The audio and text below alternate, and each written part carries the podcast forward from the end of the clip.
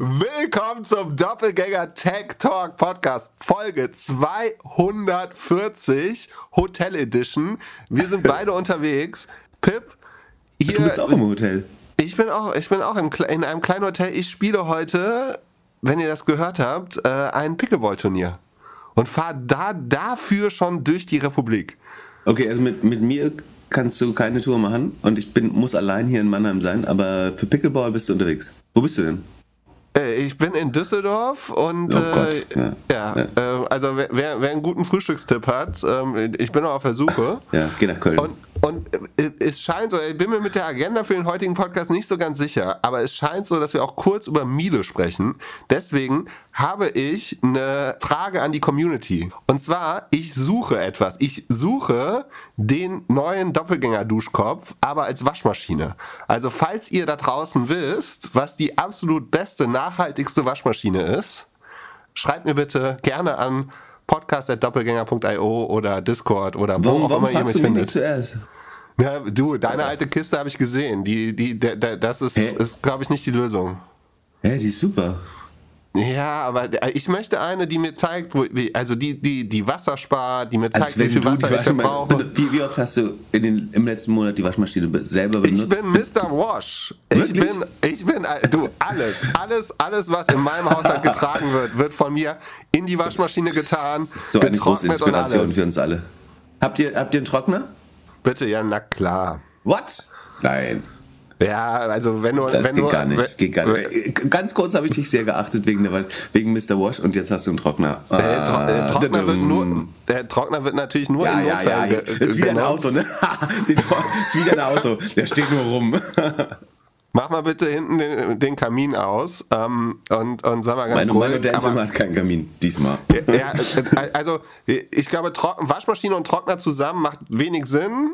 Ähm, Wäre natürlich auch gut, aber ja, ich suche den Duschkopf unter den Waschmaschinen. Ich möchte wissen, wie viel Wasser es verbraucht, wie man es vernünftig macht, am besten so wenig wie möglich Zeug da rein, so wenig wie möglich irgendwie äh, Dreck aus dem Ding und äh, saubere Wäsche. Und ich, ich glaube, da ist noch nicht, da ist noch nicht die, die Innovation am Ende. Da, da sind wir mit Waschmaschinen sind wir noch nicht an, auf den Mond geflogen. Ja.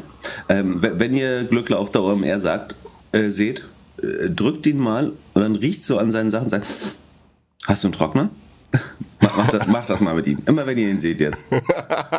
Ey, Trockner nee, braucht echt so kein viel, Mensch. So viel kommt da nicht rein. Obwohl deine Wohnung ist so klein, du kannst die Wäsche nicht zum Trocknen aufhängen. Dann ja. brauchst du vielleicht einen Trockner. Ja, ich meine, ja. klar. Ich meine, was, was, was ist nachhaltig besser? In meinen 50 Quadratmetern oder in deinen 500?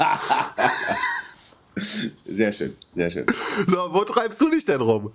Ich bin im äh, schönen Mannheim, obwohl ich noch gar nicht genug gesehen habe von der Stadt, ehrlich gesagt. Also eigentlich, genau genommen bin ich in Ludwigshafen, weil die Hotels so teuer sind. Ähm, okay, da war schon mal eine Lüge. Schön und Mannheim in einem Satz? Ja, nee, ist nicht so schön, wie ich dachte. Also ich bin gestern einmal kurz durch die Quadrate gegangen und hatte eine total romantische Vorstellung davon. Es war gar nicht so schön. Äh, es sieht einfach aus wie jede andere Kack-Innenstadt. Äh, aber äh, die Uni ist sehr schön. Ähm, das Unigebäude ist ja das Schloss und äh, das ist äh, wunderschön. Ha und habe ich im Speaker-Vertrag unterzeichnet, dass ich mich nicht negativ über das Event äußern darf. Aber würde ich auch nicht. Also ähm, es ist tatsächlich, wir machen dieses Jahr, sind wir ja auf ein paar Unis zu Gast.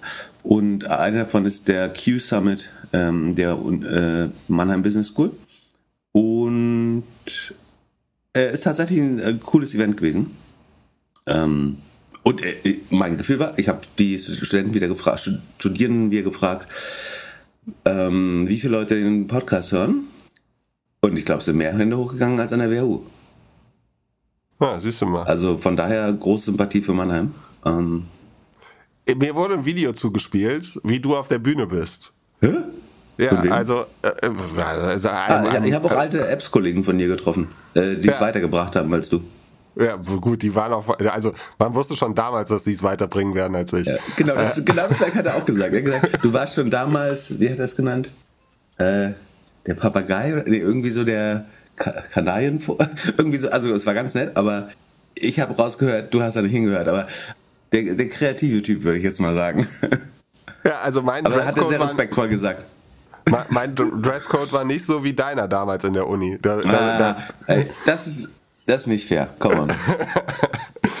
Insider Pip hat mir ein Foto geschickt, äh, ja, was ich an seiner Stelle nicht. Sofort ja, sofort, du das. Sofort. Aber ja, auf jeden Fall das Video, was mir geschickt worden ist, ist, wie du auf der Bühne bist am Anfang und dann kommt noch so Einheizermusik. Ja, ja die war hart. Da habe ich schon äh, gedacht, das hat so ein bisschen angefühlt wie so ein Erfolgshosen-Event. Das äh, Erfolgshosen? Ja, hier von Böhmermann, der kleine Anekdote. Also mindestens also. jeder Vierte hat jetzt gelacht. Okay. Ähm, ja, die Musik war ein bisschen äh, Hardcore, ja, äh, am Anfang. Und was hast du den Studenten und Studentinnen erklärt? Ähm, also, äh, das, das Krasse war, äh, ich bin schon ein bisschen früher angereist, um auch die anderen Keynotes, äh, also sagen, das Thema meines Tracks war Future of Money. Um einigermaßen zu verstehen, was äh, so wie das Publikum schon geprimed wurde vorher, äh, bin ich ein bisschen früher gekommen und hatte dann schon zwei andere Kinos gehört zum Thema Future of Money, äh, die beide so von, ich, ich würde sagen, Bitcoin-Maximalisten äh, geführt wurden. Äh, das eine war Alex von Frankenberg vom HTGF und das zweite ähm, Phil, jetzt habe ich den Nachnamen, Philipp Sander, glaube ich, äh, vom Frankfurt äh, School of Finance Blockchain Center, wenn ich mich richtig erinnere. Da hatte ich kurz so Vibes, also ich habe kurz gecheckt, ob ich nicht in Dubai bin, so, weil das, das war einfach ein, also es hat sich angefühlt wie ein Rekrutierungsevent für neue Bitcoin-Jünger. Das war ein bisschen weird. Da habe ich kurz überlegt, ob ich alle meine Slides wegschmeiße und stattdessen erkläre, warum Bitcoin nicht die Welt ist. Das war ein bisschen, ich meine, die Frage ist, was wisst ich, wenn das Thema Future of Finance ist, worüber würdest du dann reden, wenn nicht über Blockchain? Aber ich, ich hatte das Gefühl, das bessere Format wäre ein, ein Panel gewesen, wo verschiedene Meinungen zu dem Thema diskutiert werden, ähm, weil das vorher sehr sozusagen Bitcoin-Maximalist-Style war. Ähm, und gleichzeitig hatte ich äh, doch ein paar Sachen vorbereitet und wollte dann äh, nicht, also er hatte gar nicht die Zeit, darauf richtig zu gehen. Und ich habe den Leuten aber versprochen dann, ähm, dass ich im Podcast erkläre, warum Bitcoin nicht die Zukunft ist. Äh, das heißt, das müssen wir heute noch machen. Sekunde, ich guck mal, ähm, warum machst du das nicht? Die zehn Use Cases von Bitcoin. Thema, hast du äh, zum Inflation Hedge, hast du da eine Meinung? Nein. Okay, haben wir gerade eine eher hohe oder eher niedrige Inflation? Hohe Inflation. Ja, Geht Bitcoin gerade durch die Decke oder hat er sich halbiert im letzten Jahr? Nee, geht durch die Decke. Hä, bist du blöd? Hat sich halbiert. Ja, wieso? Äh, äh, ja, seit Anfang des Jahres? Ja, aber come on, wir haben seit einem Jahr, hyper, also nicht hyper, aber wir haben sehr hohe Inflation seit einem Jahr. Irgendwie um die 10 Prozent. Und Bitcoin geht, ist runtergegangen. Hat sich halt, also klar, jetzt ist er wieder von irgendwie 18 auf äh, 30 hoch. Aber vorher ist er von 60 auf 30 runter. Ja, für mich, für mich bewegt sich Bitcoin eigentlich genau wie irgendwie eine Growth Tech Stock Firma. Ja, Moment, Moment, das ist der Store of Value äh, Approach, äh, der kommt auch gleich. Äh, ich muss einmal kurz was ausrechnen, weil das Beispiel von Alex von Frankenberg, äh, das ist übrigens der, der geistige Vater dieses Pamphlets damals, warum äh, die Presse Startups besser zu behandeln hat. Erinnerst du dich?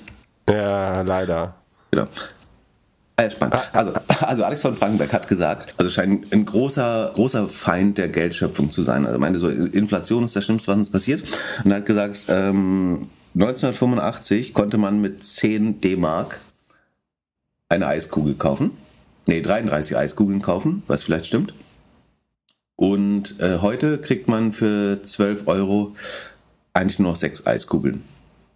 So, wie, wie fucked up ist diese Welt?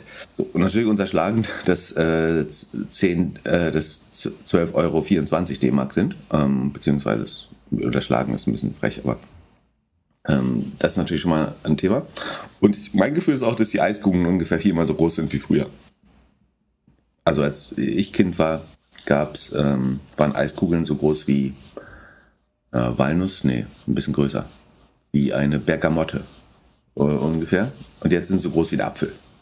Korrekt? Möglich. Findest du nicht? Also in, in Hamburg sind die Eiskugeln schon immer gut groß. Ist eher so, dass ja. ja, da kostet schon zwei Euro, das stimmt. So, aber das Ding ist, was, was wäre, hättest du 10 Euro in den S&P 500 angelegt in 1985? Was glaubst du, wie viel Geld es heute wäre? Oh, 10.000 Euro? Na, nicht ganz. Aber du würdest auf jeden Fall 250 Eiskugeln dafür bekommen. Also, oder anders gesagt, du könntest eine Eiskugel essen und hättest immer noch 450 Euro übrig. Also, Das muss man schon auch sehen. Das, aber es ist natürlich ein schön plakatives Beispiel mit dem Eis. Das äh, kann jeder relaten. Auf jeden Fall, Inflation ist äh, furchtbar. Die, die Staaten drucken so viel Geld und so weiter. Also Inflation Hedge würde ich ja sagen, funktioniert einfach nicht, äh, weil so in Zeiten von, Hyper, äh, von hoher Inflation Bitcoin offenbar überhaupt nicht darauf reagiert. So, dann der nächste Use Case, Store of Value. In Klammern Digital Gold. Hättest du halt dein, dein Value vor einem Jahr gestored in Bitcoin oder so wie El Salvador deine Staatsfinanzen teilweise in Bitcoin gehalten, hast du dein Volk einfach halb so reich gemacht. Also du kannst natürlich sagen, bei 10% Inflation ver verliert dein Geld einfach 10% der Kaufkraft ähm, jedes Jahr. Aber hättest du vor einem Jahr Bitcoin gekauft, hättest du 50% der Kaufkraft. Ich weiß nicht, ob das das bessere Modell ist, äh, ehrlich gesagt. Plus, dass Bitcoin, ich habe so eine Grafik gezeigt, die Korrelation von Bitcoin mit Gold, du wirst ja vermuten, wenn es digitales Gold ist, dass es sich ähnlich verhält, die schwankt ziemlich genau zwischen plus 0,3 Korrelation und minus 0,3. Hochvolatil, also mal komplett über, mal komplett unter der Linie. Aber der Mittelwert, würde ich sagen, für die letzten zwei Jahre ist genau bei 0 Korrelation. Das heißt, ist, wie du eben schon gesagt hast, es korreliert halt überhaupt nicht mit Gold und es wird auch nicht von Inflation getrieben, sondern es, bestenfalls ist es ein spekulatives Asset, Asset, aber es ist nicht mit Gold korreliert. Also es ist ich will nicht sagen das Gegenteil von digitalem Gold, aber es ist, es verhält sich überhaupt nicht wie, wie digitales Gold. Und wie gesagt, wenn deine Entscheidung gewesen wäre, vor einem Jahr dein, dein Reichtum da drin zu storen oder dein Value zu konservieren ähm, in Bitcoin, dann hättest du jetzt, könntest du jetzt halb so viel mit deinem Vermögen kaufen wie vor einem Jahr rund. Ähm, ich glaube, ein Jahr stimmt nicht ganz, aber sagen vom Höhepunkt 60.000. Dann gibt es den Use Case natürlich Transfer of Value across borders oder international payments. Glaubst du es dazu? Also das ist immer der, der Case ist, du lebst in einem Kriegsstaat oder autoritären Staat. Libanon wurde genannt. Im Libanon ist die Inflation so hoch. Ähm, die Leute kriegen Geld nicht mal mehr aus den Bankautomaten. Jetzt müsste man natürlich annehmen, dass jeder autoritäre Staat oder in einer Kriegssituation oder Hyperinflationssituation würde der Staat logischerweise Cryptocurrencies verbieten. Das ist das Einzige, was Sinn macht. Wie, wie nutzt du es dann? Also wie wendest du das an? So, ich, ich kann kommen, also ich schaffe es wahrscheinlich, einen, einen äh, Grenzcheckpoint vom Libanon nach Syrien oder so mit meiner Uhr zu übertreten, wenn ich die aufgebe dafür, würde ich vermuten. Aber ich glaube, es ist schwer, jemandem zu erklären, so, ich gebe dir jetzt mal mein Ledger. Oder, ähm, wie verwandle ich das Geld wieder in, in Waren? Der Bäcker wird meinen mein Bitcoin nicht nehmen, vermute ich. Also ja, wenn, wenn du entführt wirst, kommst du mit deiner Rolex wahrscheinlich weiter. Ja, also der, der Use Case, ähm, wer hat das, ich glaube, ähm, wer ist der Jack Weinstein oder so, äh, der bei ähm, Logan Bartlett Show äh, hat es mal sehr gut geschrieben. Also der Use Case ist quasi, was früher Diamanten im Rektum waren. Also du willst dein Vermögen aus dem Land schmuggeln, früher hast du die Diamanten in Popo gesteckt. Äh, das, das ist eigentlich der Use Case. Also A muss man sagen, wenn das der Use Case ist, dann ist der Markt schon relativ klein. Also die Market Cap von, von Diamanten, die im Po geschmuggelt werden, ist re relativ klein. Ähm, vielleicht gibt es News. Aber, so, aber so ein USB-Stick passt doch mehr als in den Popo. Ja, das, also der TAM wird größer. Äh, theoretisch kannst du mehr darin verstecken. Aber das Problem ist, dass wenn, wenn die Cryptocurrency outlawed wird, also verboten wird, dann äh, wie willst du es jemals wieder in Geld, also das, das Geld wieder anwendbar zu machen, ist schon sehr schwer. Du kannst natürlich sagen, wenn du die Grenze übertrittst und hoffst, du kommst in ein freieres Land, dann hättest du dort Zugang zu deinem Geld. Ähm, das ist der, der Diamanten im Po-Use Case letztlich. Aber sagen wir, falls das richtig wäre, was ich nicht glaube, dann ist er sehr klein. Dann hast du Decentralized Finance ähm, als Future. So, das fand auch der Professor von der Frankfurt School of Finance sozusagen den wichtigsten Use Case. Ähm, da ist, glaube ich, einfach das Problem, das könnte Sinn machen, wenn es reguliert wäre. Also ich, ich glaube immer noch, dass DeFi insofern ineffizient ist, dass ich noch nicht verstehe, wie ein Decentral Ledger effizienter sein soll als ein Central. Ich verstehe, dass die Kontrolle demokratisierter ist, dass es Transparenz wurde mal als Vorteil genannt. Da denke ich so, I don't know. Also, und äh, Anti-Geldwäsche. Mein Gefühl ist, dass auf Binance mehr Geld gewaschen wird als mit Bargeld Also im, im Vergleich, also auch mit Bargeld wird viel, viel, Geld gewaschen natürlich. Aber wenn du die Geldwäsche am Bargeldumlauf prozentual siehst, ist die Bargeld-Geldwäsche wahrscheinlich niedriger prozentual als die an Krypto. Es scheint ja so, als wenn einzelne Kryptobörsen erhebliche Pro Probleme damit haben. Gut, aber das haben doch Banken auch, oder? Plus, plus Gibt es nicht, auch normale Banken, die immer irgendwie so genau. Geldwäscheprobleme bekommen? Genau, aber die haben halt eine Bilanzsumme von, äh, Sekunde, habe ich zufällig auch in der Präsentation. Bilanzsumme der Deutschen Bank ist nur als Beispiel, ne? Ich, nicht das wieder auf den Kopf bekommen, weil äh, ist 1,3 Trillionen äh, oder Billion, deutsche Billion, ähm, Commerzbank eine halbe Billion ungefähr. Der Anteil daran der Geldwäsche ist, ist ich würde sagen, relativ kleiner als der an Krypto. Also ich glaube quasi das Geld, was über Kryptotransaktionen gewaschen wird, ist prozentual höher, der Geldwäscheanteil ist prozentual höher als äh, der bei Banken.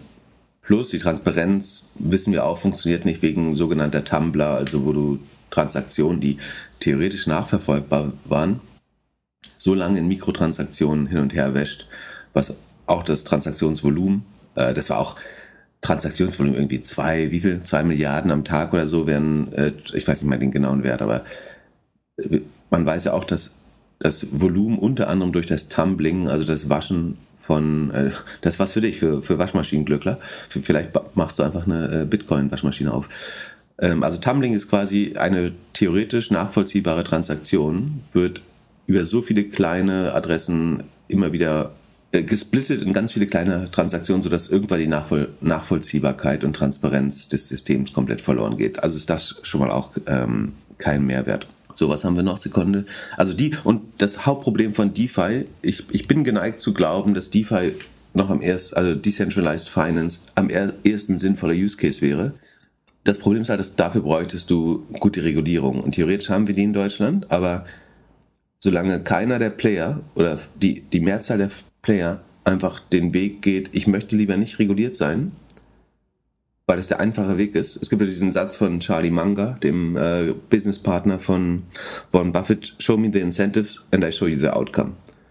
Und wenn das Incentive ist, der einfache Weg ist nicht reguliert zu sein, siehe Binance, siehe FTX, ähm, siehe all die Börsen, die, ähm, die pleite gegangen sind, dann wird natürlich, warum sollte ein CEO den harten Weg gehen, sich diesen ganzen Regulierungen unterwerfen, ähm, die sicherlich Pain in the Ass sind, wenn es so viel einfacher ist, einfach irgendeinen Standort in der Welt zu haben, auf dem Grand Cayman, Zypern, was weiß ich, nicht reguliert zu sein oder schlecht reguliert zu sein.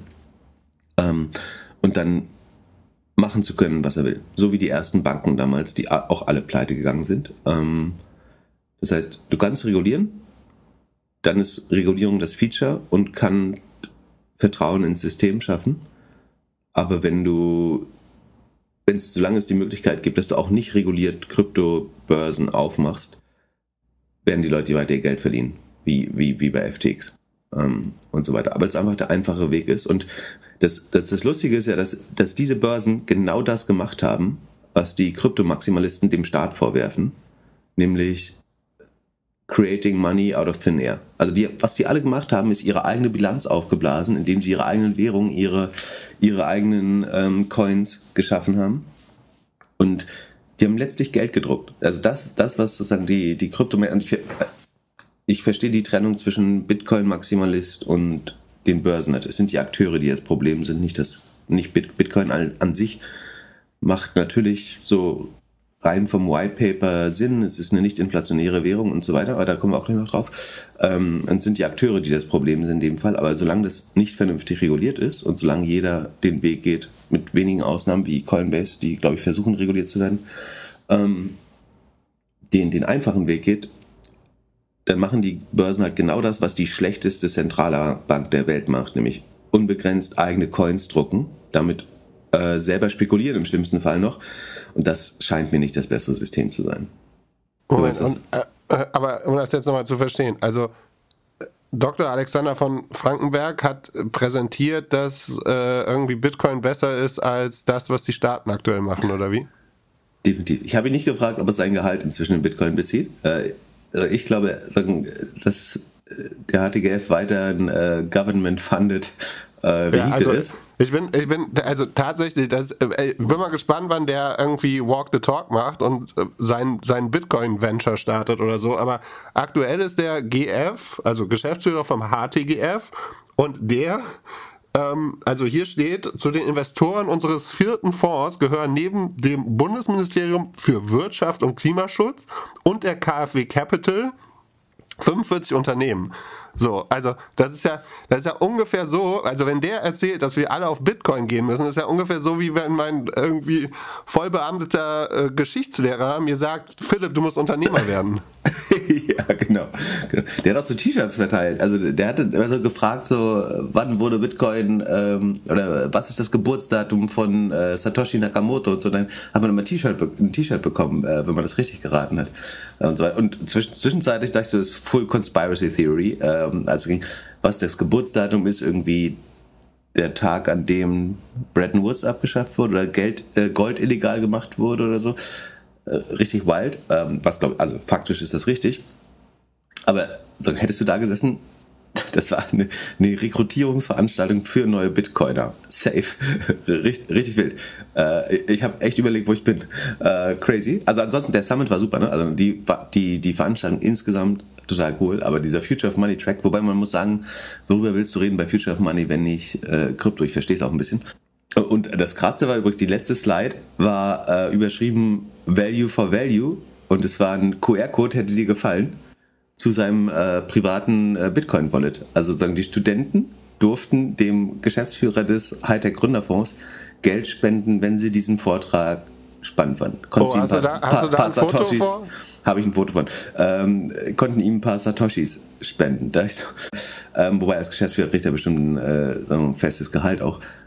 Aber das fand ich äh, schon speziell. Also ich würde nicht auf die Idee kommen, hier von Studenten äh, Geld für meinen Vortrag äh, geben, geben zu lassen. So, so, Aber vielleicht ist es auch eine Opportunity, die wir noch auslassen. Kann man da, kann man da einen äh, Ver Verwendungszweck mit reinschreiben? Also soll, sollen wir die, die, die, den Link in die Shownotes tun und man kann ihnen dann schöne Grüße schicken oder so? Äh, ich kann dir den QR-Code auf jeden Fall schicken. Dann kannst du äh, schauen, ob du da irgendwas. Vielleicht kannst du auch ein ein, äh, eins deiner NFTs darüber schicken oder so ins Wallet. I don't know. Ein ah, paar, schön, paar schöne Schuhe. Äh, also die, die Krypto-Präsentation, die ich erwarte, ist eigentlich hier The Ugly Truth of Bitcoin oder sowas. Also ähnlich hier. Ja, wie, das, das, das habe ich ja zwischendurch überlegt, ob ich alle meine Slides wegschmeiße und genau das mache. Also alles das, was ich gerade erzählt habe und noch, äh, es geht ja noch weiter, äh, dann, äh, ob ich das mal, aber das fand ich dann, ist auch so ein bisschen schlechter Stil, deswegen verschiebe ich das jetzt in den Podcast.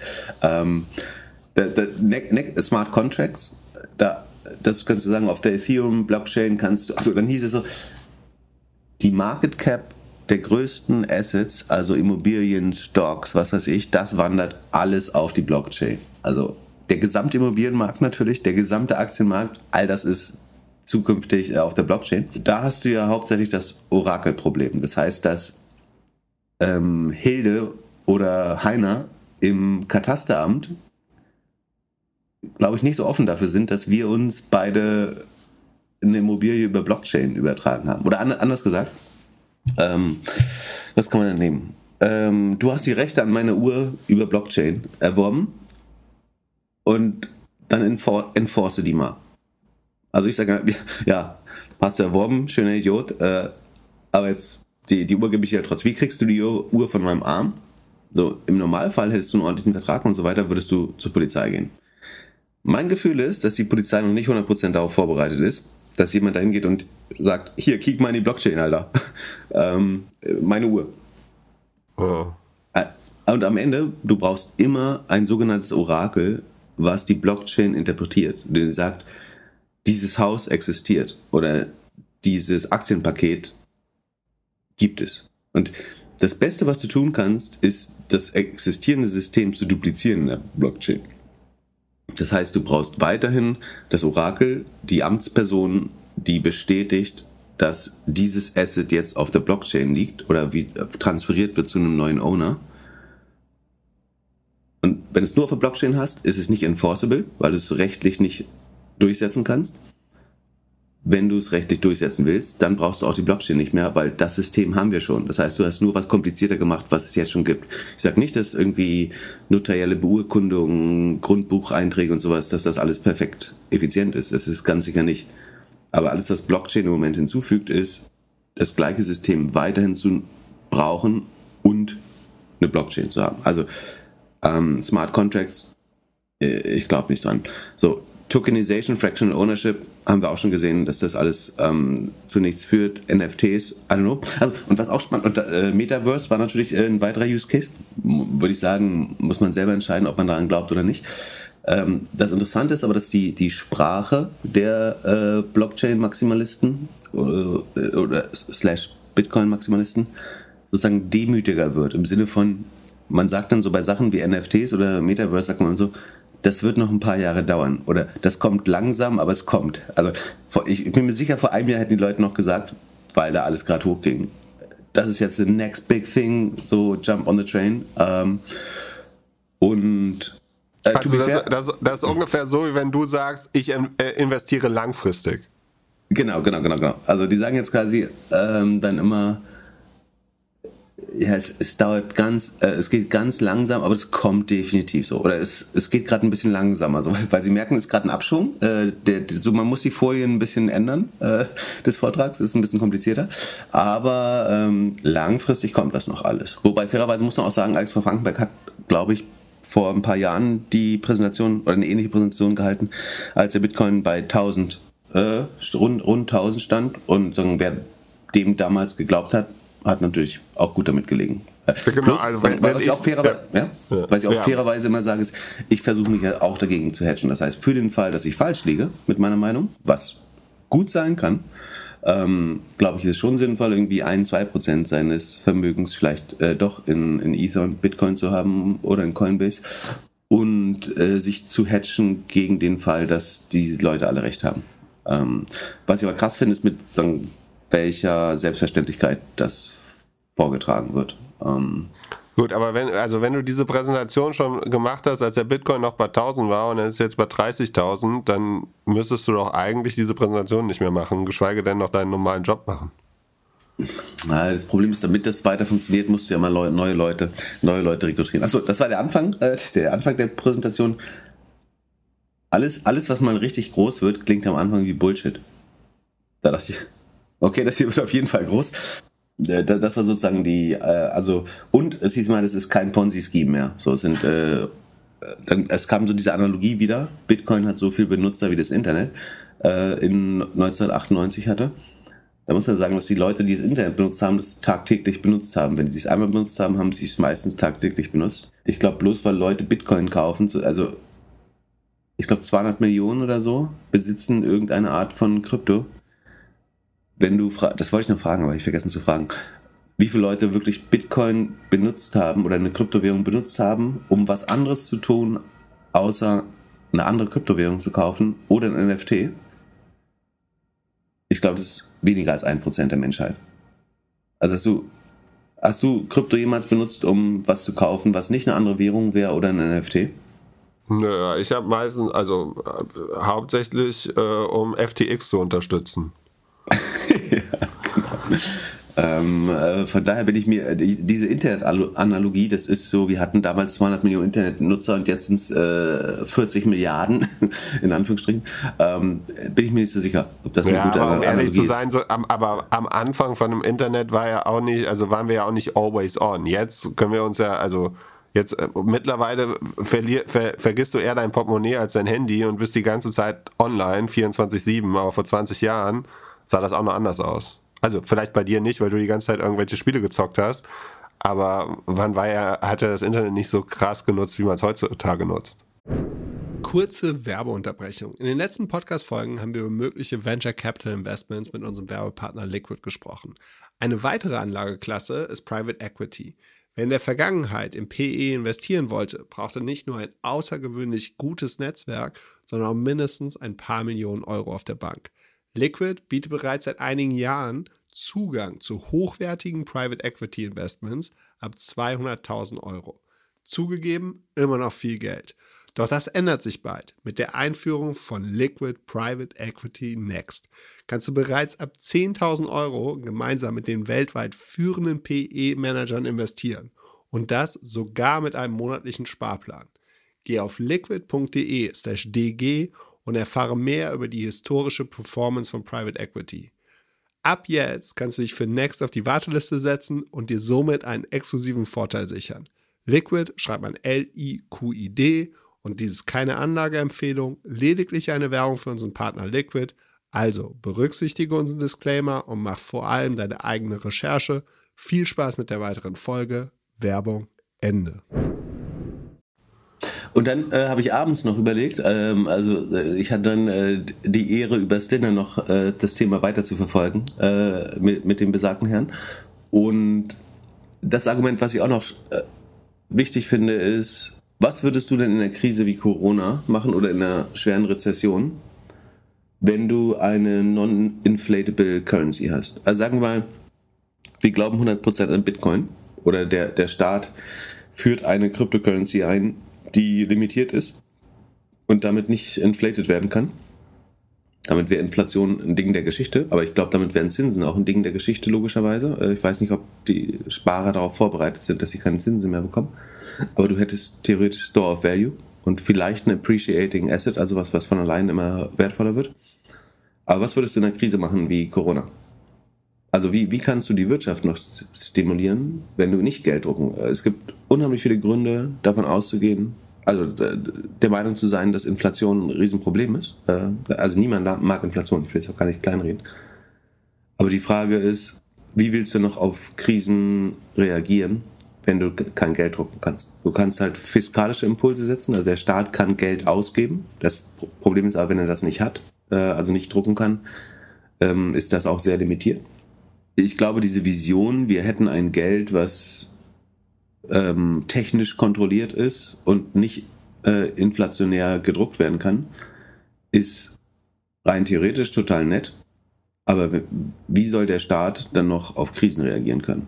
Und was ich auch nicht mag bei der ganzen Bitcoin-Debatte ist so dieses, das Staatsbild, was da so vertreten wird. Also, dass du sagst, der Staat ist der böse Gelddrucker, ineffiziente, natürlich ist der Staat ineffizient, ist ja gar keine Frage, aber der Staat ist halt trotzdem die Summe aller Bürger. Und ich, ich finde, jedes Mal, wenn man das Wort Staat in solchen Diskussionen nennt, muss man klar machen, dass der Staat die Summe aller Bürger ist. Also zu sagen, der, der Staat ist mega verschuldet. Was ich, der Staat ist verschuldet, ja, aber die Bürger haben deswegen Vermögen. Also der Grund, warum die Bürger Vermögen haben, ist, weil der Staat verschuldet ist. Der Staat ist bei seinen Bürgern verschuldet. Und das ist halt sozusagen eine Rechnung, die, die dem VWLer irgendwie offensichtlich ist, aber in so Debatten wird immer so versucht, so ein, so ein Golf zwischen Bürger und Staat aufzumachen, den es halt nicht gibt, weil jeder Staat ist bei seinen Bürgern verschuldet oder bei anderen Staaten. So funktioniert das Geld. Also an, ansonsten musst du sagen, wir wollen keine Zinsen mehr. Dann geht es, wenn du dein Vermögen nicht mehr vermehren willst, dann muss der Staat sich nicht verschulden. Aber sofern Privathaushalte Geld aufbauen wollen, müssen Unternehmen und der Staat sich verschulden. Naja, so, das, das waren so fertig? kurz die, die, die zehn großen Use Cases von Bitcoin, die ich glaube, also was am, am ehesten würde ich sagen, Decentralized Finance hätte eine Zukunft, wenn es reguliert würde. Dann äh, könnte das theoretisch funktionieren. Aber es sind die, An die Anreize, die Incentives sind einfach nicht da, weil es, es ist viel einfacher, selber das Geld zu drucken. Also warum sollte ich, ähm, warum sollte ich den regulierten Weg gehen im Moment? Um Bitcoin abzuschließen, kurz, wir haben über den, den Mord des äh, Cash App Gründers gesprochen und ja. als wir darüber gesprochen haben, kam es irgendwie so rüber, als ob der irgendwie auf offener Straße erstochen wurde.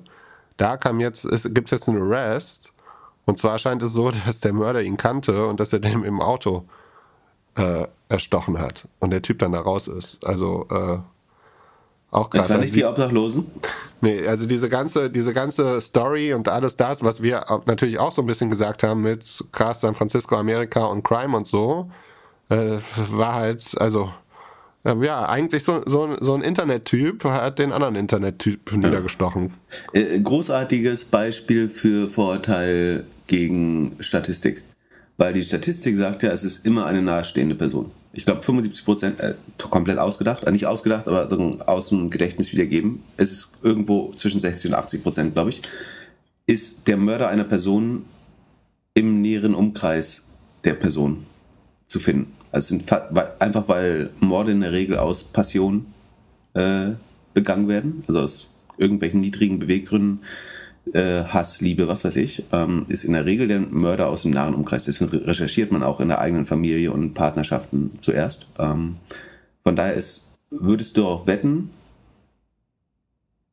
sagen wir, hättest du mich gefragt, wer war der Mörder, hätte ich jederzeit 50-50 eine Münze darauf werfen müssen, dass es jemand aus einem Umkreis wäre, versus ein. Also hättest du auf, hättest du auf ähm, jemanden, der auf der Straße lebt, getippt, also hätte ich wetten dürfen auf jemand aus der Familie oder jemand von der Straße, wäre die Wette auf jemand aus der Familie oder aus dem näheren Umkreis, eigentlich musst du die immer nehmen, weil das der offensichtliche Grund ist, warum Leute umgebracht werden.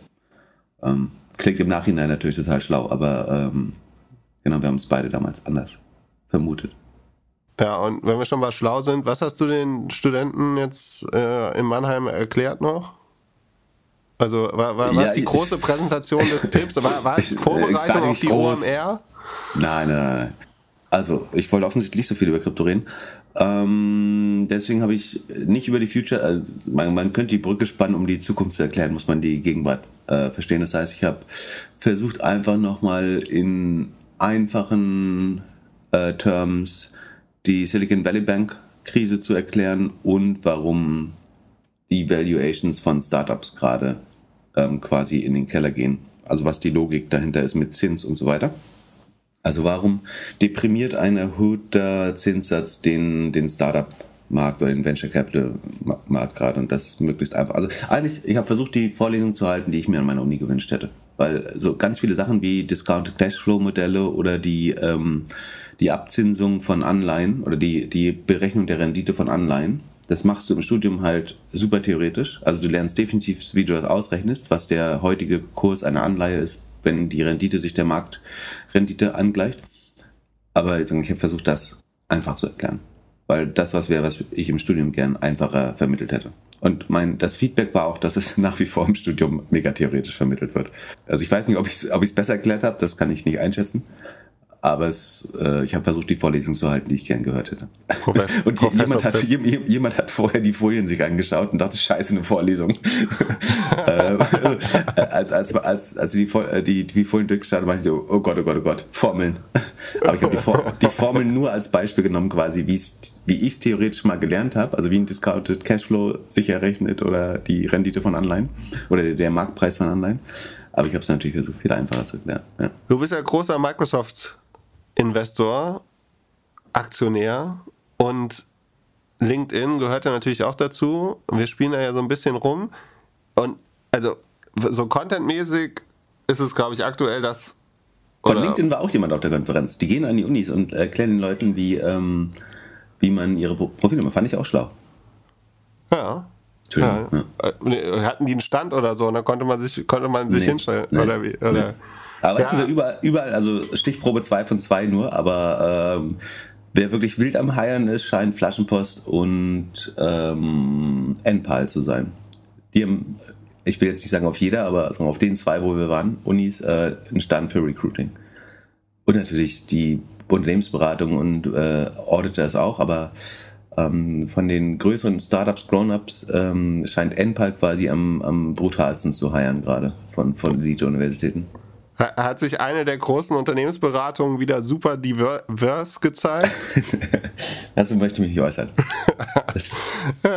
ja, äh, Flaschenpost, äh, da würde mich also mal der Deal warum, interessieren. Warum Glöckner das sagt, ist, weil sagen, auf den Recruiting-Veranstaltungen, ich sage jetzt nicht wo und wer und was, aber es wirkt so ein bisschen so, als wenn man die Quoten diversen Menschen besonders äh, rausholt für die Recruiting-Veranstaltungen, würde ich jetzt mal so formulieren. Hier in Mannheim war das aber nicht so habe ich unterschrieben.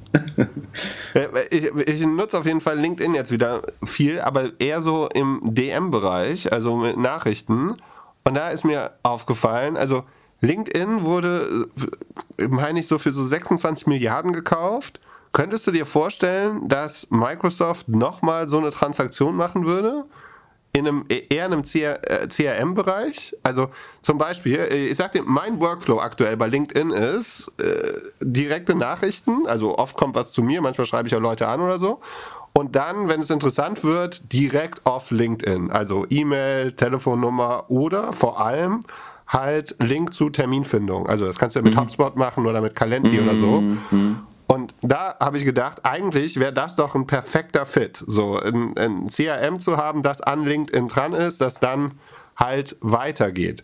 Die, die, die Microsoft-Experten werden jetzt natürlich schreiben, ja, dafür gibt es irgendwie Dynamics CRM von Microsoft, aber also ich habe noch keinen kennengelernt, der das nutzt. Und ähm, würde jetzt vermuten, dass eigentlich die doch mal so eine Transaktion machen würden. Oder, oder sollten, dass sie mehr ins CRM gehen müssten. Dazu müssten sie eigentlich LinkedIn nur mit ihren eigenen Produkten besser verknüpfen. Ähm, ja. Also mit Outlook im Zweifel. Aber mein Gefühl ist, dass man LinkedIn auch so ein bisschen standalone laufen lassen will. Okay. Also ich sehe den nie total. Also ich, ich glaube, es würde sinnvoll erscheinen, dass man Kontakte viel mehr annotieren kann, also sich Notizen machen zu Menschen, ähm, Termine vereinbaren und so weiter, das in LinkedIn zu bauen. Also du kannst das mit HubSpot LinkedIn ist schon sehr, sehr im Web geblieben, würde ich sagen. Also es, es ist keine Productivity-App geworden, ähm, selbst für Heavy-User. Also sagen wir mal, du wärst Recruiter, dann würdest du das erst recht wollen. Das, das ist doch total bekloppt eigentlich, dass du Recruiting bei LinkedIn machst und das dann letztlich immer in dein, ähm, in dein HR-Tool oder Recruiting-Tool überführen musst. Da, da müsst du eigentlich bessere Anbindungen bauen. Andererseits macht, Link, macht Microsoft es halt maximal schwer, diese Auto, also Anbindung zu bauen die, die müssten eine Paid API bauen. Also, dass du die Überführung in andere Produkte für Geld machen kannst pro API-Call. Ähm, weil äh, LinkedIn zu scrapen ist super schwer. Ja. Aber du könntest es ja anderen Tools erlauben, für, keine Ahnung, ein paar Cent pro API-Call auf LinkedIn zuzugreifen. Ich glaube, das wäre super wertvoll und würde zu neuen Innovationen führen. Aber wenn du mehr oder weniger der Marktführer in dem Bereich bist, hast du eigentlich gar kein Interesse daran, äh, irgendwie anderen Leuten das zu ermöglichen. Aber es führt leider auch dazu, dass äh, du selber vielleicht nicht alle Features baust, äh, die sinnvoll erscheinen würden, einfach weil es zu gut läuft. Ja, also es gibt diesen äh, LinkedIn Sales Navigator, den kann man mit HubSpot verbinden, aber das äh, fühlt sich auch irgendwie nicht so wirklich nativ an und man muss immer wieder zu LinkedIn zurück. So, und bei mir ist es halt jetzt so, die Leute gehen sofort ins E-Mail-Postfach, ne? Also das, ja, und ich, ich sehe da eigentlich die größte, das größte Potenzial, dass du halt diese Kontakte rauskriegst äh, und es irgendwie halt verbinden müsstest. Aber auf der anderen Seite, HubSpot kostet, glaube ich, jetzt so 21 Milliarden. Ob man sich das leisten könnte, aber, aber es wäre ein cooler Battle, ist nicht Salesforce so mega anti-Microsoft? Du, du wärst doch ein guter Investmentbanker, also du erklärst einfach Firmen, welche Firmen sie kaufen sollen. Ja. Ähm, und nimmst dann vielleicht nur 2% oder so. Äh, Anzug, Anzug habe ich ja schon. 400 Millionen, genau, Anzug hast du. Und dann 400 Millionen für HubSpot an Microsoft verkaufen. Das ja, und, wie, und wie, hast du, wie hast du vorher, deine Uhr habe ich, gehört mir jetzt auch schon, habe ich eben verstanden, ne? nee. Achso. Hm, müsste, müsste ich als Investmentbanker müsste ich wahrscheinlich besser zuhören. Gut, also meine, meine Hypothese ist, die kaufen was, du sagst, so passiert nichts, sie schlafen. Ich, ich sag, sie bauen lieber irgendeinen AI-Quatsch da rein. Ja, okay, verstehe. Gut, musst du natürlich wissen, was das für, für dich bedeutet als Aktionär. Ich habe mit der Firma ja nichts zu tun. Ja, aber LinkedIn ist jetzt auch nicht, also ist ein spannender Teil von Microsoft, glaube ich, aber wird immer weniger Teil meiner Microsoft-Hypothese. Ich glaube, der Cloud- und AI-Bereich ist viel spannender gerade. Wir haben ja noch so ein paar Themen, über die wir eigentlich nicht reden wollen. Welches davon sollen wir zuerst machen? I don't know, hit me. Ich, ich habe gerade nicht mal unsere Trello-Liste offen. Äh, deswegen. Ich habe den Podcast von deinem Chef gehört. äh, bei, bei OMR? Ja. Also, äh, wie heißt der? Philipp Freise von KKR war Interview. Ähm, hab den Podcast gehört, fand ihn auch ganz gut, hab mir aber dann so im Nachgang gedacht, wenn ich der PR-Berater wäre, würde ich ihm sagen, besser nicht so viel in der Öffentlichkeit sein, sondern der coole Dude im Hintergrund, der irgendwie alle Leute im Telefonbuch hat und für die ganz wichtigen Calls mal kurz aus dem Meeting geht. Aber es ist schon sehr eloquent. Also ich würde jetzt nicht sagen, dass er verliert dadurch, dass er redet. Nee, aber gewinnen tut er dadurch auch nicht. Und das konnte man jetzt diese Woche sehr, sehr gut sehen, wenn man die, die Ja, Überschrift. schle schlechtes Timing. Ja. Also, äh, du, mal, also, du kaufst eine PR-Beratung und dein erster Auftritt ist, dass ein Statement kommt, welches am nächsten Tag von der führenden Zeitung in Deutschland mit der Cover-Story irgendwie nochmal in ein anderes Licht gebracht wird. Das ist schon nicht die beste PR. Wäre besser gewesen, er wäre nicht erschienen. Das war ja vor Wochen, als es aufgenommen wurde. Weil- Ja, aber- äh, im, im Nachhinein wei- weiß man nicht, ja. Ähm, also ja, äh, KKA hat sich an FGS Global, das ist ehemals Hering Schuppner, äh, eine Kommunikationsberatung äh, beteiligt, das ist richtig. Ja, ich glaube, die sind busy gerade, habe ich, hab ich das Gefühl. um, um, um es mal da zu sagen. Also die Kommunikationsfrage, wär, ich wüsste nicht, wie ich das lösen würde. Also ich glaube, dass Private Equity Unternehmen immer ein Kommunikationsthema haben. Einfach weil du erklären willst, was du machst und für wen du attraktiv bist. Ähm, und auch so ein bisschen das 80er Jahre oder Müntefering Image von PE, PE abzubauen. Ähm, was, glaube ich, eben die Branche auch nicht mehr korrekt charakterisiert heutzutage.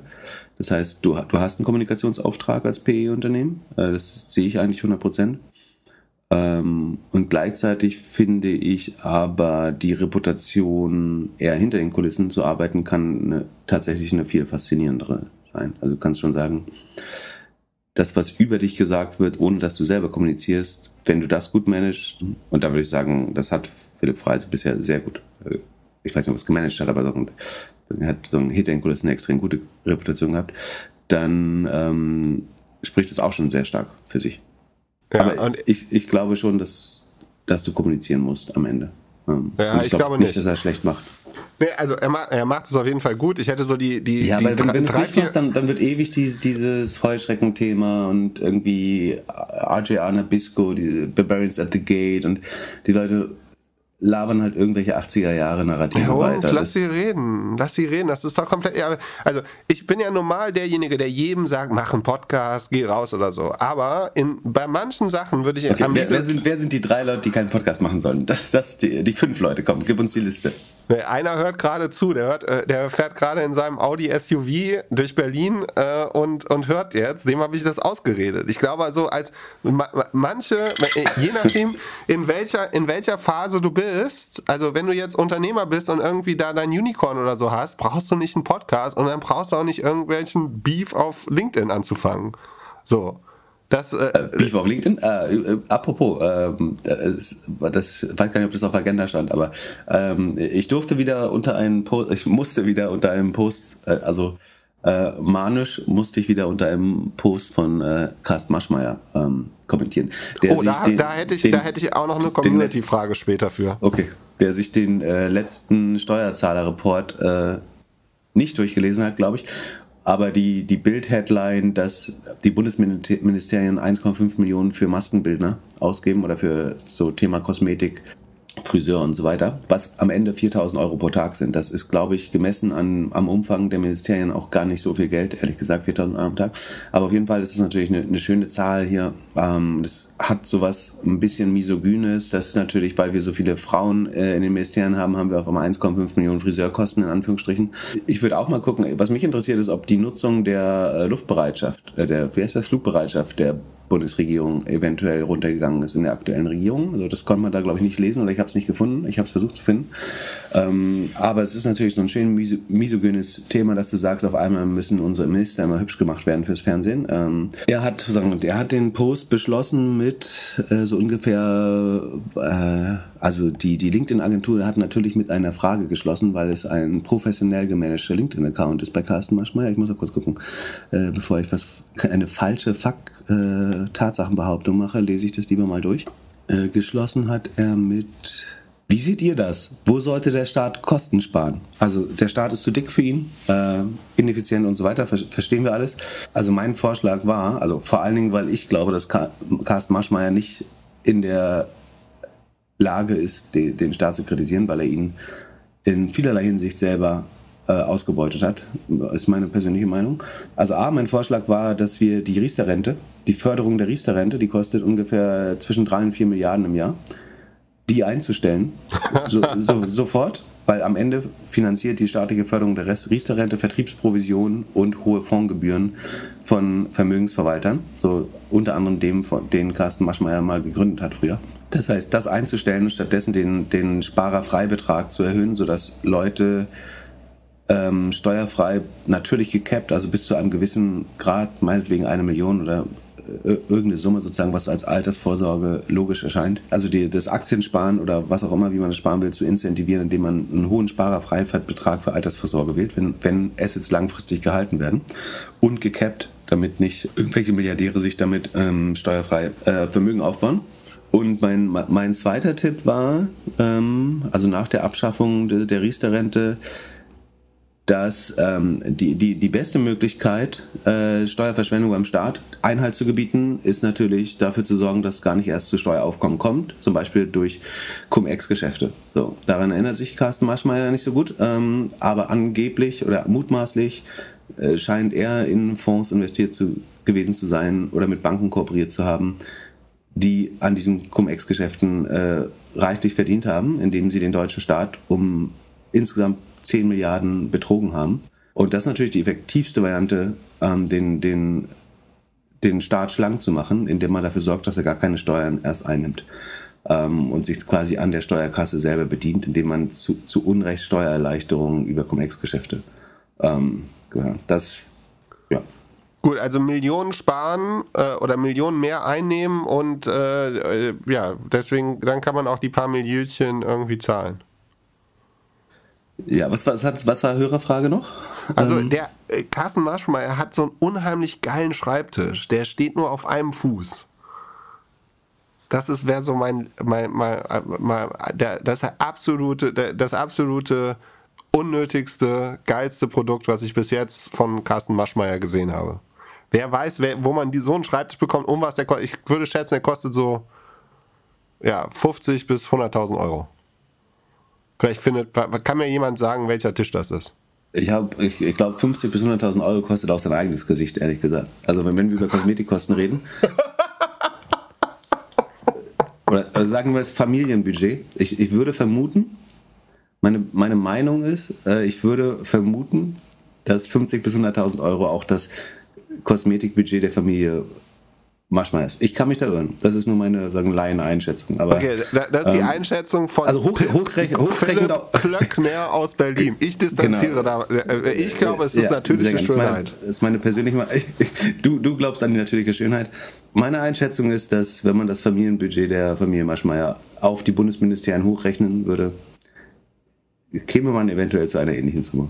Gut, aber die machen auch unheimlich guten Insta-Content, Insta muss man auch sagen. Story Machine, äh, wen meinst du jetzt? Maschmeyers. Also der, das Insta-Game, die Stories, die, also... Man macht das nicht Kai Diekmann? Das weiß ich Also die, nicht. die Agentur? Wissen wir das, nicht. Wissen wir das nicht. Können wir nur vermuten. Ja. Cool, sind wir fertig oder haben wir noch zwei, drei Themen? Sekunde, ich gucke jetzt doch mal in Trello, was wir noch haben. Also Elon Musk hat irgendein BBC-Interview gemacht.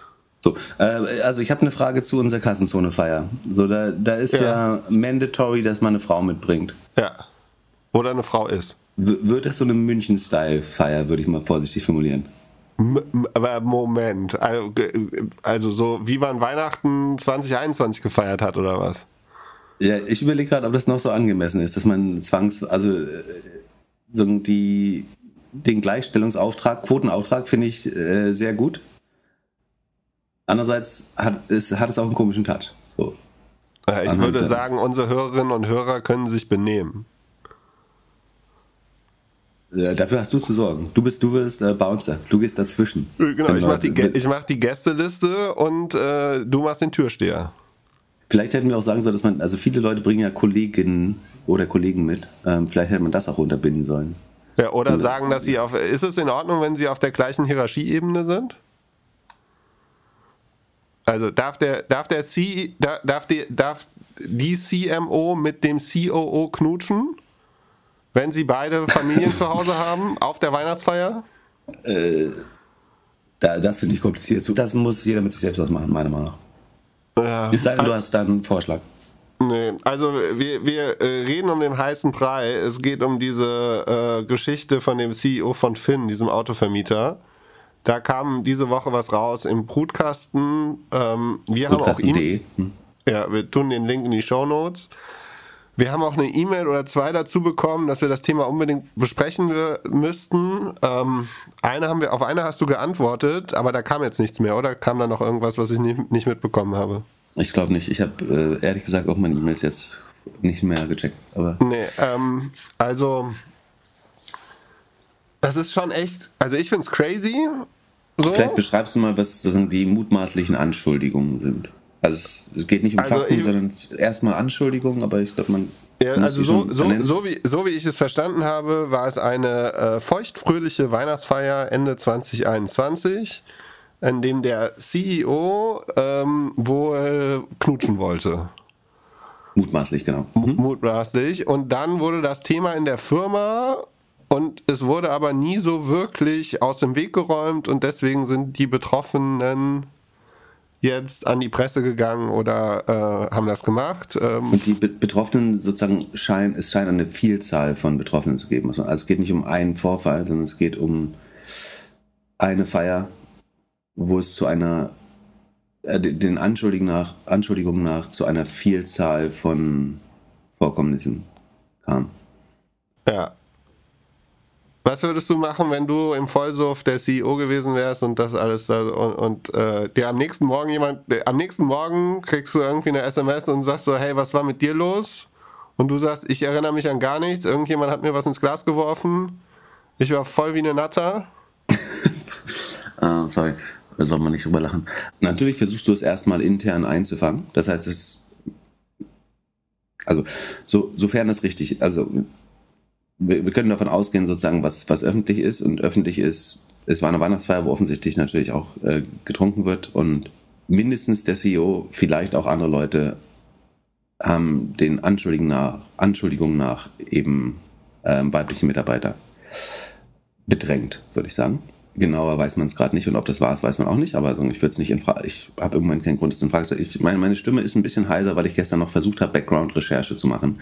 Die hat äh, schon dazu geführt, dass es auch Leute gibt, die das komplett anders sehen. Das lässt mich aber nicht glauben, ähm, ehrlich gesagt, dass die geschilderte also ich würde deswegen auf keinen Fall den Anschuldigungen die, ähm, die Berechtigung absprechen. So, ähm, natürlicherweise gibt es immer Leute, die das auch anders sehen.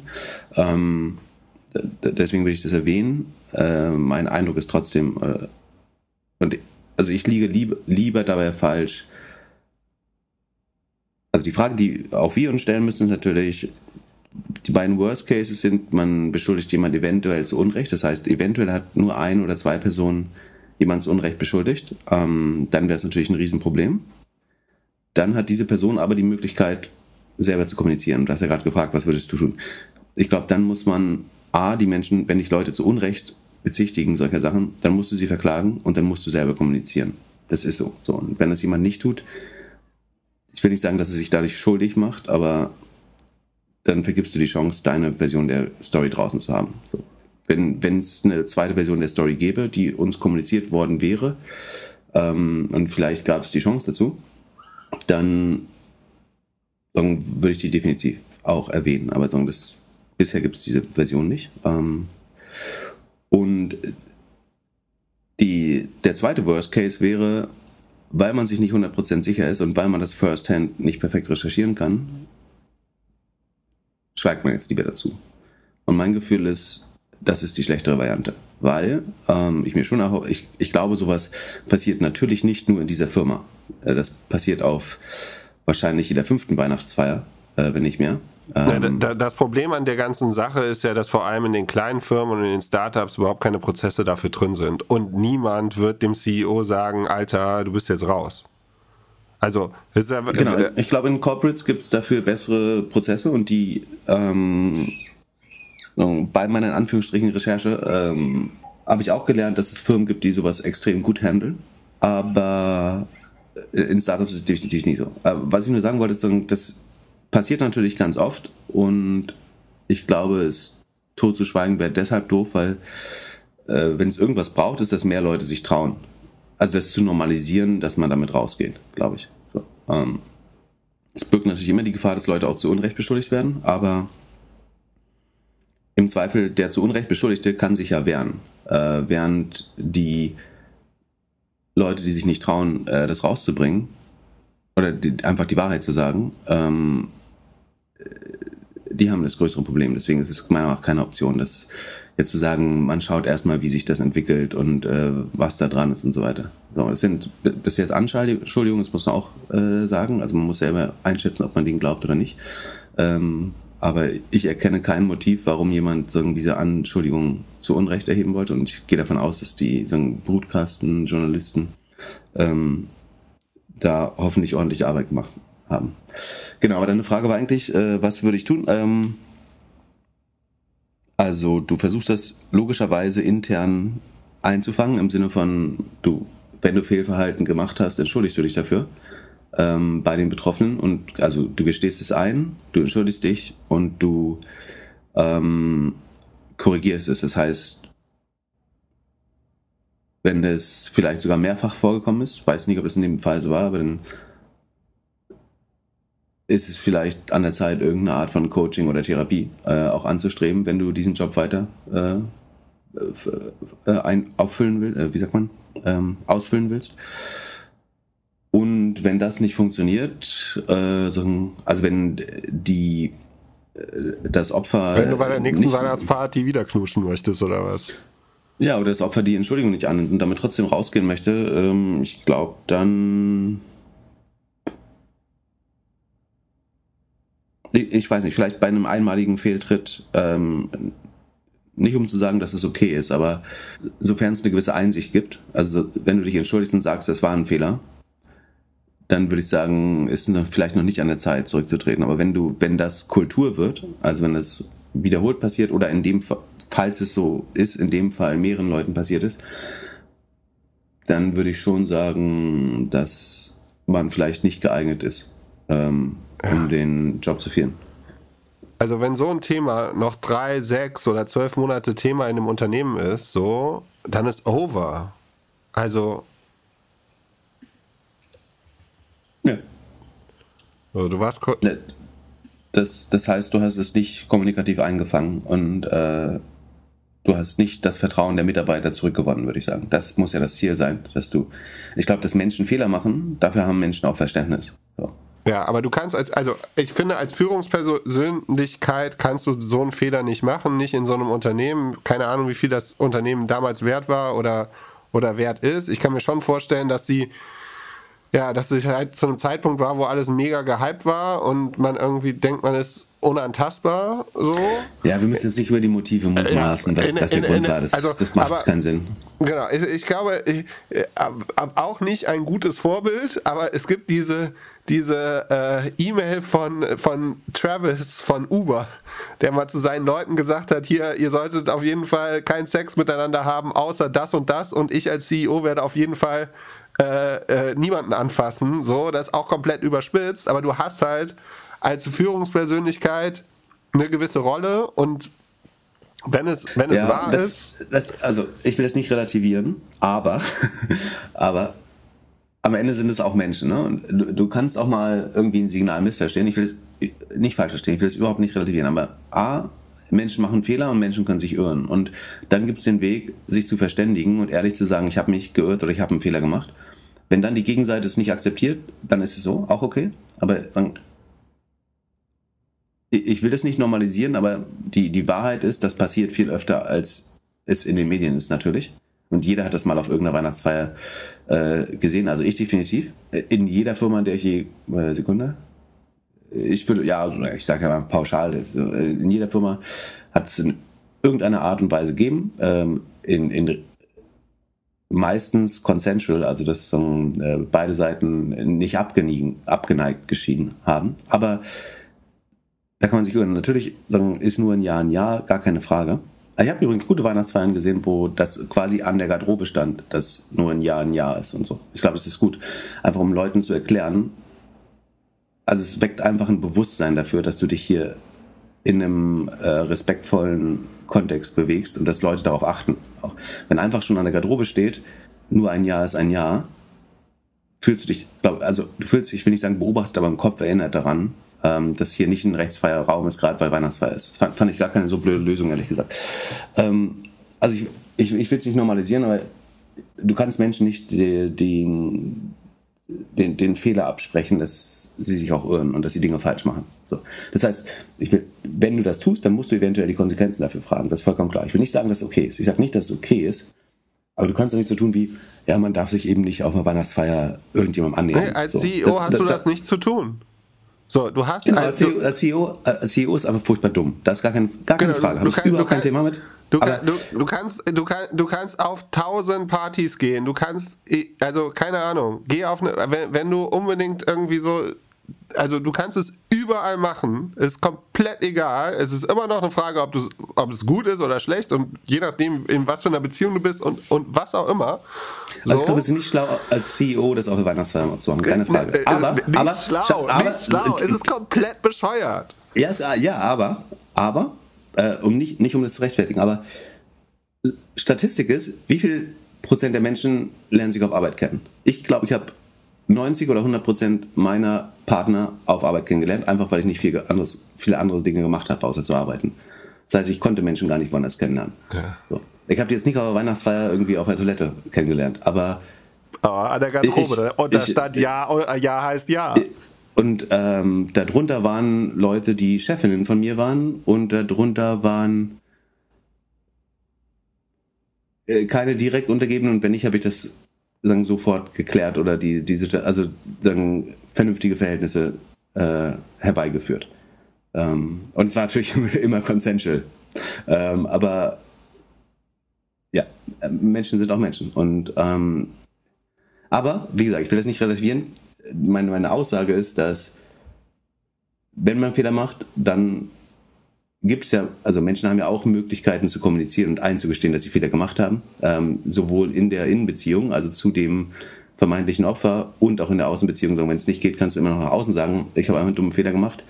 Ähm, ich bin auch 100% bei dir, dass der CEO kann nichts richtig machen auf der Weihnachtsfeier. So. Das das Beste, was als CEO machen kannst, ist um 10 nach Hause zu gehen und nicht zu trinken das ist, also, also das war sehr früh in meinem, also sobald ich Leadership war, äh, nach irgendwie ein, zwei Jahren äh, meiner Karriere, habe ich definitiv gemerkt, dass Weihnachtsfeiern nicht fürs Leadership gemacht sind, sondern für die, die Belegschaft. Weil ich gemerkt habe, dass auf Weihnachtsfeiern A, Leute, also die Amateure trinken, einfach gesagt, äh, und dass jeder Mitarbeiter das als Gelegenheit nimmt, sozusagen mal zu sagen, was schon immer äh, ihm nicht gepasst hat oder ihr nicht gepasst hat. Ähm, und da habe ich sehr früh gemerkt, dass für, für, für ähm, Führungsangestellte Weihnachtsfeier schon mal kein guter Ort ist. Äh, weil, also einerseits, einerseits kriegst du mal ungefiltertes Feedback, was auch ganz gut ist. Aber es ist, glaube ich, schlau, dass sagen, du müsst sagen, mit aufsteigender Hierarchieebene sollte man weniger trinken. Äh, wäre mein Tipp. Ja, ich bin gespannt, wie die Story-Kreise zieht. Ja. Oh ja, wir tun den Link. Den Artikel fand ich so semi gut. Ähm, der Artikel ist ja anonym geschrieben, muss man dazu sagen. Ne? Ja. Es, es, gibt einen LinkedIn-Post, der zu dem Artikel, die, der ihn de-anonymisiert quasi. Also sagt, ich glaube, es geht um diese Firma dabei und um diese ja. Person. Der Artikel bei Brutkasten ist äh, erstmal anonym formuliert. Okay, wir verlinken den LinkedIn-Post, dann kann sich jeder da Gedanken zu machen. Ja. Ich, meine Hoffnung wäre auf jeden Fall, dass wenn irgendeine Sache normalisiert werden sollte, dass dann, dass man solch Fehlverhalten zunächst intern adressiert und wenn das nicht gut gehandelt wird, damit auch nach Hause geht, obwohl das natürlich für die Betroffenen äh, auch kein schöner, kein schöner Weg ist. Aber ähm, ja, also, das ist der, der ja. Grund, warum man, glaube ich, nicht, nicht, nicht darüber reden kann. Ja, dass das irgendwie über ein Jahr da so rumhängt, ist auf jeden Fall nicht kein gutes Management. So, äh, sind wir fast durch. Haben wir sonst noch was? Ah ja, ein, eine Frage habe ich noch an dich. Du, du bist ja mein Lieblings-Ossi, ne? Du, ähm, sag mal, bist du Kommunist oder Faschist? oder, das lassen wir als Cliffhanger für die nächste Folge. Nur, nur, nur einfache Themen heute. Ähm. Das, ich würde sagen, wir tun den, den, den Zeitartikel in die Shownotes und da kann sich jeder selbst ein Bild machen. War, war glaube ich, eine anstrengende Woche für alle Beteiligten.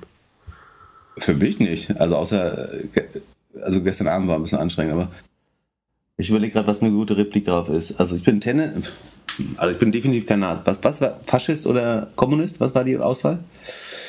Äh, also ich bin, ich glaube, ich habe weniger faschistoide Züge. Äh, also wenn überhaupt, habe ich wahrscheinlich kommunistische Züge, aber äh, natürlich äh, bin ich kein Kommunist, ähm, sondern äh, Demokrat und ähm, Vertreter der sozialen Marktwirtschaft. Ähm, du sprichst natürlich an auf äh, den Vorstandsvorsitzenden der Axel Springer AG, der sich in, also, äh, in, ich vermute, SMS so geäußert hat, dass, äh, was das wörtliche Zitat, Sekunde? Also, äh, genau, wir packen es in die Shownotes, man soll sich selber äh, die unsäglichen Zitate selber durchlesen, aber unter anderem ähm, sagt er, dass alle Ossis entweder Kommunisten oder Faschisten sind und aber, was ich viel schlimmer finde, ist, ähm, meine, äh, scheint auch zu sagen, meine Mutter hat es schon immer gesagt, die Ossis werden nie Demokraten. Vielleicht sollte man aus der ehemaligen DDR eine Agrar- und Produktionszone mit Einheitslohn machen. Ich glaube, das scheint mir faschistoider zu sein äh, als die Ossis selber.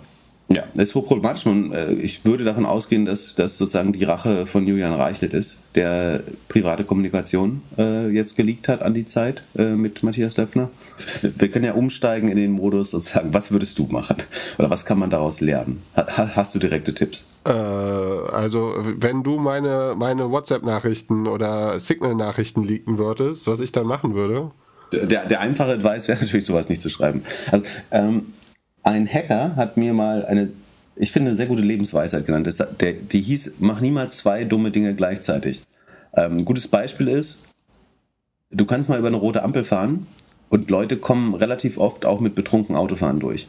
Aber wenn du betrunken Auto fährst und dabei über eine rote Ampel fährst, ist die Gefahr, deinen Führerschein zu verlieren, unheimlich hoch auf einmal. Das heißt, zwei dumme Zeit, Sachen gleichzeitig zu machen, ist in der Regel, wie du dir Sachen einhandelst oder in Probleme gerätst. Und ich glaube, du kannst dein Unternehmen vermutlich mit dem Smartphone lenken, wenn du davon überzeugt bist, dass es der richtige Weg ist. Dann muss man es, glaube ich, aber um 11 Uhr nachts auch weglegen. Äh, scheint mir. Du, du kannst auch ein sehr enges Verhältnis zu dem Chefredakteur der, der Bild unterhalten, aber dann darfst du dich niemals mit ihm verstreiten, weil dann eben sowas äh, dabei rauskommt, das scheinen mir Probleme zu sein. Also ich, gehe davon aus, dass der E-Mail-Verlauf oder SMS-Verlauf zwischen Matthias Döffner und Julian Reichelt, so, sollte das sozusagen aus dessen äh, Fundus kommen, immer relativ privat war auch. Das heißt, dass da die Grenzen zwischen Privat und Geschäft irgendwie verschwommen sind und man deswegen sehr offen und frei geredet hat. Und ich, ich glaube auch fairerweise, die wenigsten von uns können sich freisprechen, dass sie nach äh, irgendwie vier Bier am Stammtisch. Also ich will jetzt nicht sagen, dass man die Ossis zur, zu, zu einer irgendwie Mindestlohn-Produktionszone äh, erklären sollte. Und ich sage das nicht, ich, ich finde es auch Quatsch, mich darüber zu empören, nur weil ich Ossi bin, sondern man, man sollte die Empathie haben. Das betrifft natürlich immer irgendwann auch andere Leute. Und äh, ich empöre mich jetzt nicht darüber, weil ich Ossi bin, sondern weil es ja generell ein kompliziertes Weltbild ist, was sich da offenbart. Ich glaube schon, dass viele Leute von uns also sich nicht davon freisprechen können, dass sie irgendwie am Fußballstammtisch oder was weiß ich nicht auch mal einen dummen Spruch machen. Aber dann solltest du das eben nicht per SMS im Business-Kontext äh, dann machen. Und wenn das verschwimmt, ist es, glaube ich, mega kompliziert. Ähm, ich habe bestimmt schon richtig dumme Sachen gesagt mal, äh, nach, ein paar Bier. Ähm, Hast du auch schon dumme Sachen geschrieben? Ich hab, genau, also äh, du wirst in meinem äh, Verlauf, äh, findest du bestimmt auch, Moment, äh, da darf ich mich jetzt mit dir auch nicht verstreiten.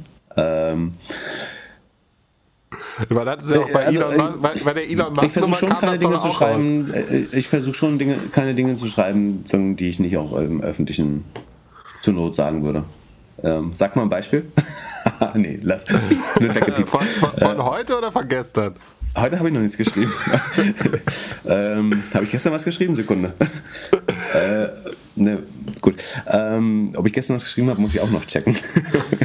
ja, aber äh, letzte Frage zu der Nummer. Kam ja auch sowas wie von wegen, wir müssen die FDP pushen und sowas. Ist, ja, kann man Surprise, sowas? Surprise. Hat man das nicht, hat man das nicht aus der Bildzeitung auch so rauslesen? Also, A, es gab ja schon diesen Dialog mit äh, Benjamin von Stuttgart-Barre wo es ja auch schon gegenüber Merkel und Demokratie ähnliche Verlautbarungen gab. Das heißt, so überraschend kann das eigentlich gar nicht sein. Äh, es ist im Wortlaut natürlich irgendwie schon alarmierend, würde ich sagen.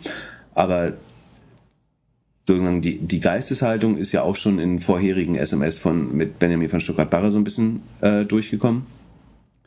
Und dass die, die Bildzeitung Stimmung gegen eine rot-grüne Koalition macht ähm, und pro FDP geschrieben hat, auch das kann man, hätte man aus der Bildzeitung rauslesen können. Dazu braucht man, ich meine, das ist jetzt hier belegt, dass das sozusagen als Order von oben kam. Also bisher hättest du dich fragen müssen, ist das die Bildredaktion, ist es, äh, ist es Julian Reichelt oder ist es der Springer Verlag, äh, der das möchte?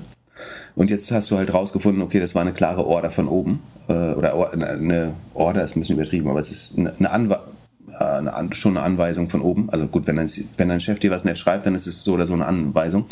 Ähm, Insofern bringt es nochmal Klarheit rein, aber herauslesen hätte man das auch so können. Apropos, wo, wo bleibt denn der FDP-Rechenschaftsbericht für 2021? Wir haben den 14. April 2023. Ähm, ich, ich frage mich, ich, ich hätte gerne den Rechenschaftsbericht der FDP, wo, wo diese ganzen 50.000 Euro Spenden, die genau nicht über der Grenze sind, um äh, äh, bei, beim Bundestag gemeldet sind, äh, mal, mal zu erfahren. Äh, die, die FDP prangert ja immer ähm, Transparenz bei anderen NGOs und so weiter an. Ähm, es wäre doch toll, wenn Sie diesem Transparenzgebot mal selber nachkommen würden und Ihre, Ihre Spender im Rechenschaftsbericht ähm, publizieren. Weil auch da stand ja im äh, zusammen, also auch da wurden ja Leute irgendwie vor den Kahn einer anti-rot-grünen Kampagne gespannt. Ich hätte eine mega, mega Idee, Content-Idee für OMR fürs Festival. Benjamin Stuckrad-Barre auf der Bühne und er geht ja, einfach geil, durch pri pri private Nachrichten. Geil, machen, machen, machen, machen. Philipp, bitte. Weißt du, bitte, bitte, bitte. Wir, wir, wir bewerben es. Wenn, wenn du es machst, bewerben wir es. Äh, Benjamin von Stuttgart-Barre erzählt aus seinen SMS mit Matthias Seppner. Wie schön wäre das? Aber nicht Julian Reichel auf der Bühne. Das ist nicht okay. Das ist nicht okay. Äh, Ach, Mann, oh Mann, oh Mann. What a time to be alive. Pip, ich ähm, würde vorschlagen, wir gehen frühstücken, wünschen euch alle ein äh, schönes Wochenende und ähm, ja, jetzt haben wir gar nicht über Miele gesprochen. Äh, das machen wir vielleicht nächste Folge. Aber ähm, ja, äh, das muss jetzt nicht auch noch sein. Ja, viel, viel Glück bei der Waschmaschinensuche. Danke, ich freue mich auf die Nachrichten. Willst du noch ein bisschen Werbung einsprechen? Ähm, achso, achso, so, genau. Ähm, ihr müsst auf, also ihr müsst gar nichts. Ähm, aber der, der beste, preisgünstigste Weg, die Finance Forward und OMR gleichzeitig zu erleben, ist ähm, und zu einem exklusiven Side-Event eingeladen zu werden, ähm, äh, wo Philipp Glöckler, ich, äh, Lisa von Aktiengramm ähm, und Röhl kommt, glaube ich, ne? Ja. Ähm, also Herr Röhl von Echtgeld TV und äh, die Finanzfluss-Crew im Panel sitzen. Kann man bekommen, wenn man was tut? Auf doppelgänger.io slash omr da, das ist die erste Veranstaltung. Dann äh, machen wir noch eine Party, da kann man sich auch bewerben. Dann äh, sind zwei Tage Finance Forward und OMR. 30 Prozent, oder? Bekommt man? Genau, auf das Finance Forward Ticket. Ähm, genau, bitte, also es ist nach unserem Wissen die günst, bitte den, den Discount auch nicht weitergeben, aber es ist die günstigste Variante im Moment äh, auf Finance Forward und OMR ähm, zu gehen. Ja, und wie ich gehört habe, bleibt es auch die günstigste, wenn ich. Es sei, es sei denn, man ist Benjamin von Stuttgart-Barre und darf umsonst rein, wenn man auf der Bühne vorträgt. Die WhatsApp-Nachrichten vorträgt. Genau. Top. Dann haben wir es und schönes Wochenende. Bis Mittwoch. Ciao, ciao. Peace.